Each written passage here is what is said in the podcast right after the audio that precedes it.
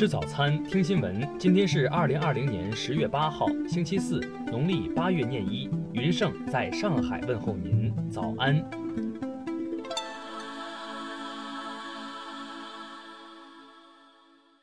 首先来关注头条消息。全球民调显示，中国政府抗疫表现得分最高。据外媒报道。巴塞罗那全球健康研究所与其他国际机构共同推出的新型工具的测评结果近日公布。测评统计了来自十九个国家的超过一点三四万份调查问卷，其中中国政府在新冠疫情防控方面获得八分，美国政府获得五分，法国政府获得四点九分，俄罗斯政府获得四点八分，英国政府获得四点八分。报道称。这项测评工具通过受访者对十个问题的回答来评估民众对政府抗击新冠疫情措施的认可程度。虽然大部分政府都采取了类似的措施，如限制出行、实施隔离等，但采取措施的方式和时机并不相同。测评工具研发者称，确定疫情演变的一个关键因素是民众对于上述措施的执行程度，而这取决于多个因素。如政府的公信力、政府提供信息的清晰程度等。报道注意到，调查结果显示，亚洲国家普遍得分较高，而拉美和欧洲国家得分较低。另据美联社报道，一项新的民调显示，更多美国人将美国的新冠病毒危机归咎于美国政府，而不是其他国家。这回击了特朗普政府的责任在于中国或其他国家的说法。听新闻早餐知天下大事，下面来关注国内新闻。中国常驻联合国代表张军大使六号在第七十五届联合国大会第三次委员会发言，严正驳斥和拒绝个别国家的不实之词，坚决反对借人权问题干涉中方内政，在联合国挑起对抗的做法。数据显示，十月一号至六号，全国铁路预计发送旅客二点八四亿人次。同比下降百分之三十点三九。为纪念联合国成立七十五周年，推动国际社会维护以联合国为核心的国际体系，由国新办指导的“中国与联合国”主题图片展昨日上线启动。公安部数据显示，一亿人落户任务提前完成，一亿多农业转移人口自愿有序实现市民化。户籍人口城镇化率由二零一三年的百分之三十五点九三提高到二零一九年的百分之四十四点三八。教育部近日发文提出，培养单位要从多方面制定全面的博士生导师选聘标准，避免简单化的唯论文、唯科研经费确定选聘条件。自然资源部消息，前三季度我国气候年景总体偏差，各种自然灾害共造成一点三亿人次受灾。五百七十八人死亡失踪。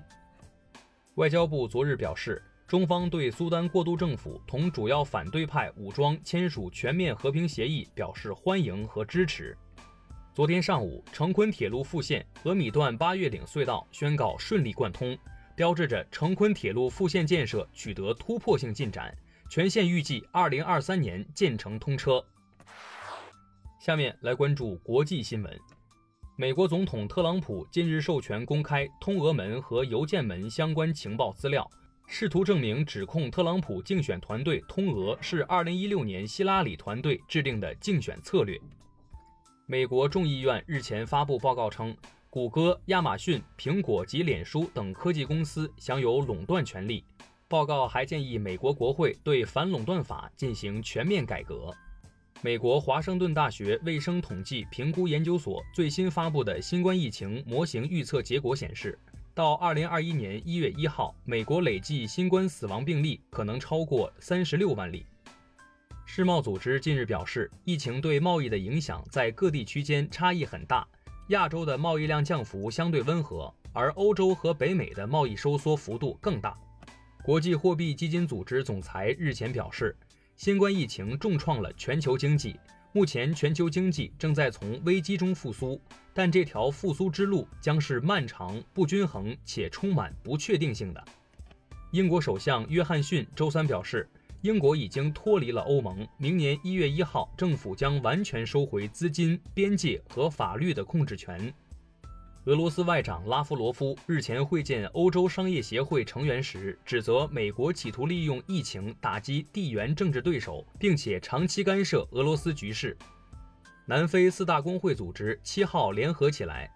在包括约翰内斯堡、德班、开普敦等城市在内的全国范围举行反对腐败和失业的全国性大罢工。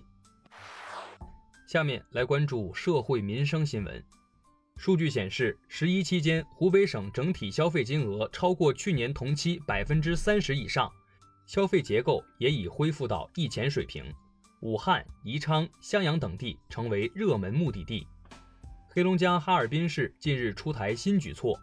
把空气质量指标等列入经济社会发展主要责任指标考核任务，对工作不到位的责任部门和区县将予以相应惩处。云南大理官方六号发布通告，回应某店员因不买股辱骂游客一事，称经调查情况属实，已责令涉事店铺立即关停整改三十天。近日，河南洛阳龙门石窟千年佛像被游客摸出包浆，在网上引发关注。为加强管理，景区对佛像周围加装了防护网和“请勿触摸”等字样警示牌。针对教师侯某华被举报性骚扰女学生一事，河南大学七号通报称，将撤销侯某华文学院博士后管理工作办公室主任职务，调离教师工作岗位。最后来关注文化体育新闻，全国乒乓球锦标赛继续进行，混双决赛，王楚钦、王曼玉四比一战胜许昕、孙颖莎，获得冠军。法国网球公开赛继续女单四分之一决赛的争夺，两届温网冠军科维托娃直落两盘力克德国老将西格蒙德，自2012年后首次重返赛会四强。昨日，瑞典皇家科学院将2020年诺贝尔化学奖授予法国科学家艾曼纽尔·卡彭蒂耶和美国科学家詹妮弗·杜德纳，以表彰他们在基因编辑技术方面的贡献。澳大利亚国家科学机构的一项研究显示，全球海洋底部大约沉积着逾一千四百万吨微型塑料碎片，从大海进入海洋的垃圾中分解而来。